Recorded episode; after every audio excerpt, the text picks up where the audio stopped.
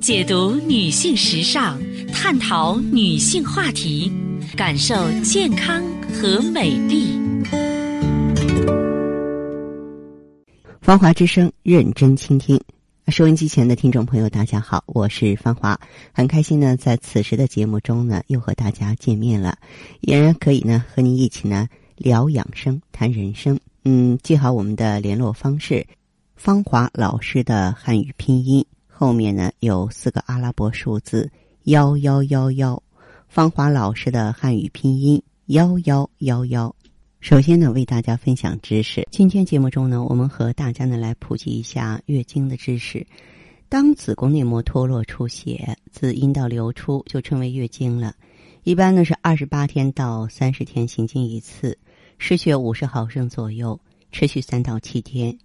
有规律的月经啊，是生育的必要条件，说明你生殖系统正常，是女性身体健康的重要标志。不过，除了正常月经外呢，还有一些特殊的月经，啊，你像初潮，女孩十三四岁左右出现月经来潮，首次来月经呢，医学上称之为初潮。初潮是女性青春期到来的重要标志。部分少女啊，初潮一段时间，这个周期呢可能不太规则，主要原因呢是月经周期调节功能不稳定，容易受到内外因素，比如说体质。情绪、环境改变的影响，啊，要注意呢，心理辅导和卫生保健。再就是怀孕以后，卵巢停止排卵，不会再来月经。但是啊，有极少数妇女怀孕早期仍有少量月经一样的阴道流血，称为激经，激烈的激，激动的激。妇女怀孕初期呢，体内啊激素水平比较低。子宫蜕膜的形成还不完善，以至于出血，啊，让人呢误认为是月经。不过这种现象不会超过怀孕后四个月，对母亲对胎儿没有不良的影响。年满十八岁没有来月经，称为原发性闭经。除怀孕、哺乳和绝经期，那么已来月经后又停止三个月以上者呢，称为继发性闭经。有一些全身性的疾病、环境改变、精神刺激啊，都会影响到卵巢功能而引起闭经。某些生殖器官病变或是发育异常啊，也会引起闭经。对于闭经呢，我们应该及早的检查，查清原因，及时治疗啊，不要耽误时间，影响治疗效果，影响到生育。青春期闭经呢，首先要注意经期的卫生保暖，合理的安排学习生活，消除紧张因素。改善营养状况，尤其是停止不适当的减肥，可以通过通经、调节内分泌啊、促进排卵等治疗措施。如果不奏效的话呢，可以用药物啊恢复人工周期。有一些女性朋友呢，每当月经来潮的时候啊，啊就要出现口中卡血啊、鼻腔出血啊，甚至外耳道流血、眼结膜出血或是便血，这在医学上称之为代偿性的月经。或者是说倒经，它的原因呢不完全一样。比方说鼻腔出血呢，是由于呢鼻中隔前下方毛细血管网呢特别丰富、表浅而脆弱，特别容易发生出血。有些人的鼻黏膜呢对卵巢雌激素水平的变化十分敏感，受其刺激发生充血肿胀啊，好像子宫内膜一样。当雌激素水平骤然下降的时候啊，就发生出血了。还有的倒经呢，是由于创伤，或者是刮宫、剖腹产、子宫内膜切除手术的时候啊，子宫内膜移位到肺部、胸膜、消化道、皮下组织等子宫以外的部位，与原位的子宫内膜一样呢，受雌激素的调节发生增生脱落，医学上称之为子宫内膜移位症啊。发生倒经的话，要及时治疗了。那么。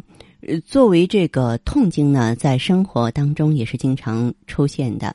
呃，初潮后呢，一到两年之内啊，那形成的痛经叫原发性痛经。疼痛呢，最早出现在月经来潮前十二小时内，行经前第一天痛，持续两到三天缓解。疼痛程度不一，主要在下腹部，可以放射到腰底部和大腿内侧，有时伴有恶心、呕吐、腹泻、头晕乏力。体格检查和仪器检查没有器质性病变，可以呢采取止痛的方法，避孕药治疗。当然，心理治疗也很重要。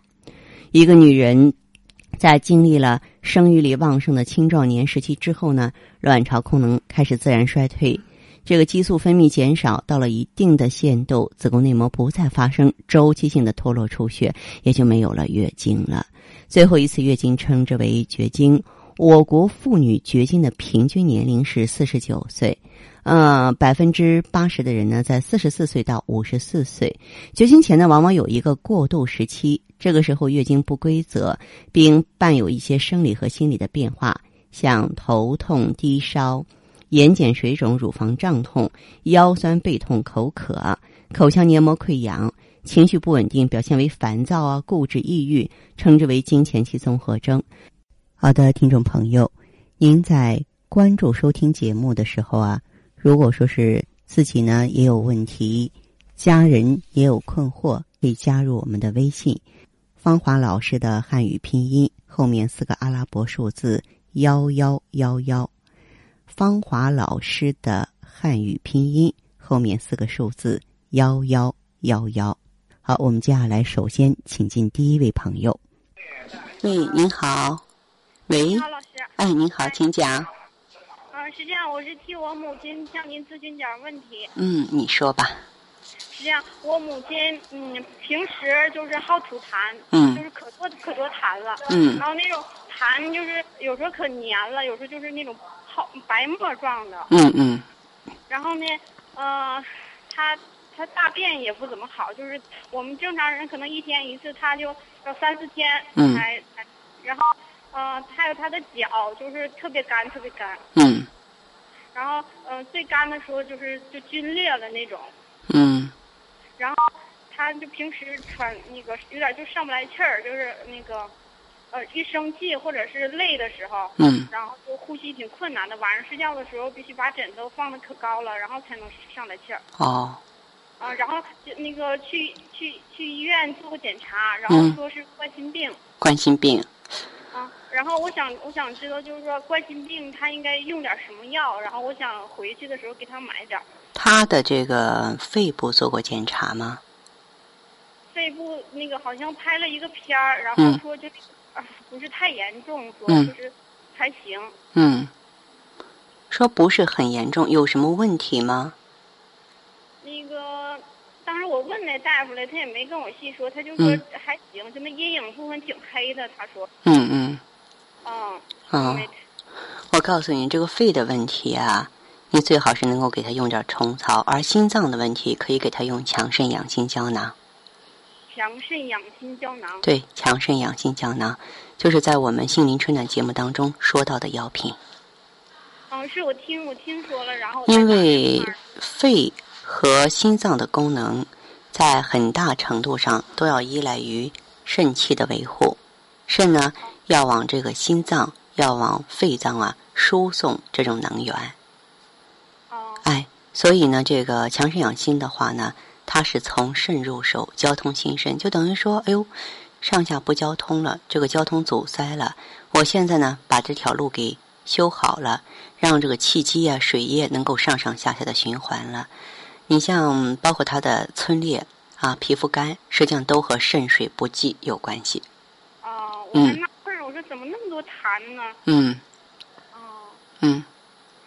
那那个他平时就是呃，除了吃这个药，然后有没有什么食疗的方法吗？就注意。他是一个大病之人了，现在我不能说任何食物都帮不了他。比方说你吧，啊，你可以用食疗的方法预防。发生像妈妈那样的疾病，因为妈妈有这样的病了，你是高发人群呀，是吧？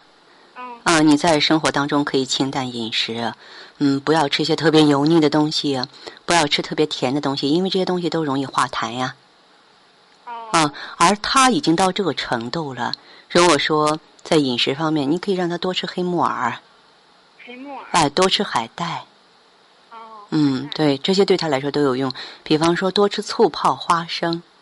可是话说回来，这些都是需要常年坚持的，这些也不能够替代药物治疗。哦。嗯。那他冠心病就是严重的程度，能不能就是说，呃，什么梗死了、猝死了等等那那种情况？猝死和心梗本身就属于冠心病啊。不是说因为冠心病造成心梗了，您这是理解错误，你对这个病不了解。冠心病的范畴当中就包括心梗猝死啊。那如果那种那种情况就是出现了，就是，就是我能，比如说我在身边的话，我能做点什么？你家里定至少得有急救药盒给他吃药啊。那急救药就应该备点什么？你们，你妈妈家里都没有急救药盒吗？她如果说在当地医院看医生的话，任何一个医生也应该开过她，也应该是给她拿过药吧。以前住过一段院，然后就打了一些丹参。不，你像这个硝酸甘油啊，消心痛啊，速效救心丸呀，丹参滴丸啊，麝香保心丸呀，这些都是啊，都是在紧急情况下用的药物啊。你呀，如果说家里没有的话，你可以到药房去给他买一个急救药盒，给他定期更换。定期更换就是嗯。刚才说的那些，然后定期更换。在有效期啊之后呢，就是赶紧再换新的，因为你药物过了有效期不管用了，病人出现突发状况的时候，你抢救来不及了，是不是？嗯。嗯。行，再见。再见。谢谢。嗯。好的，听众朋友，节目进行到这儿的时候，所剩时间不多了，感谢关注，下次再见。